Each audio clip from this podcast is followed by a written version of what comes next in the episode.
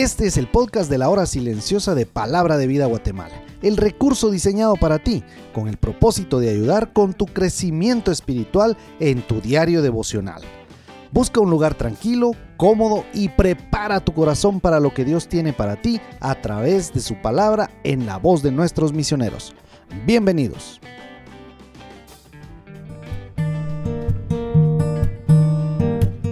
Buenos días, les saluda Héctor Salazar y hoy tenemos nuestra hora silenciosa en la versión del Evangelio según Lucas, capítulo 22 de los versículos 21 al 38. Habrán notado que cuando leímos este pasaje encontramos varios momentos. De los versículos 21 al 23, Jesús, sentado con sus discípulos, les hace saber que uno de ellos sería el que lo entregaría a las autoridades judías. Este momento era profético, ya que en Salmos capítulo 41 versículos 9 Dice, aún el hombre de mi paz, en quien yo confiaba, el que de mi pan comía, alzó contra mí el calcañar. Estas palabras inicialmente las pensó y expresó David. Él también fue rechazado y traicionado por alguien cercano. Ahora es interesante el hecho que al ser este un versículo profético sobre Judas, acá se describe la consideración que le tenía Jesús. Hombre de mi paz es la idea de amigo íntimo o un mejor amigo. Menciona también en quien se confiaba y con quien se compartía comida. Por último, la expresión alzó contra mí su calcañar es la idea de que le puso zancadilla o que se puso en su contra. De los versículos 24 al 30, Jesús da una cátedra sobre el liderazgo. A mi parecer, el versículo que más enfatiza esta enseñanza desde el punto de vista del cielo es el versículo 26 la nueva traducción viviente dice, el más importante de ustedes deberá tomar el puesto más bajo y el líder debe ser como un sirviente. Ya en el versículo 25 Jesús dijo cómo son las autoridades de este mundo. Su manejo siempre será con prepotencia hacia el pueblo y eso aún en nuestros días es fácil de verlo. Pero Jesús les pone ese ejemplo a los discípulos para que ellos sean diferentes. Aún iniciando en su pequeño círculo de once, entre ellos tenía que haber un espíritu de servirse. De hecho, ese era el ejemplo que vieron en Jesús mismo, porque en Juan capítulo 13, en ese mismo momento de la última cena, Jesús les había lavado los pies a todos, trabajo que correspondía a un esclavo o a un sirviente.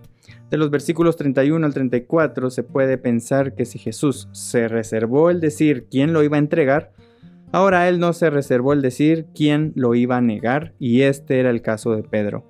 Llama la atención cómo Jesús afirma que Satanás había pedido poder sacudir a los discípulos.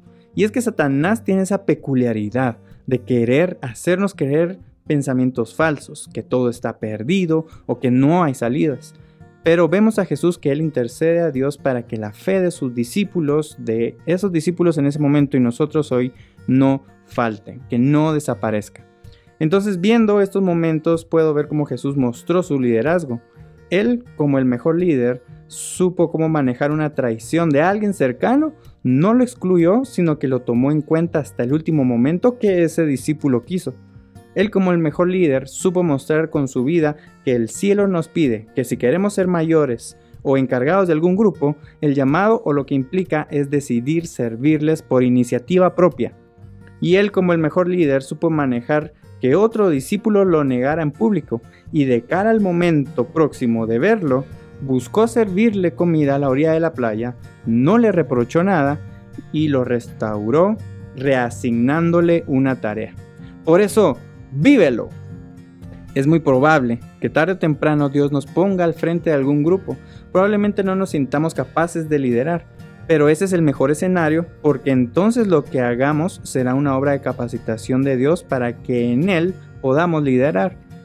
Tengamos en cuenta que el trabajo con personas no es fácil. Recordemos que trabajaremos con pecadores, con personas con errores, con debilidades y fallas, pero lo que nos mantendrá al frente será y debe ser un deseo sincero de servicio. No es buen punto de partida querer liderar pensando que las personas deben ser como nosotros queremos.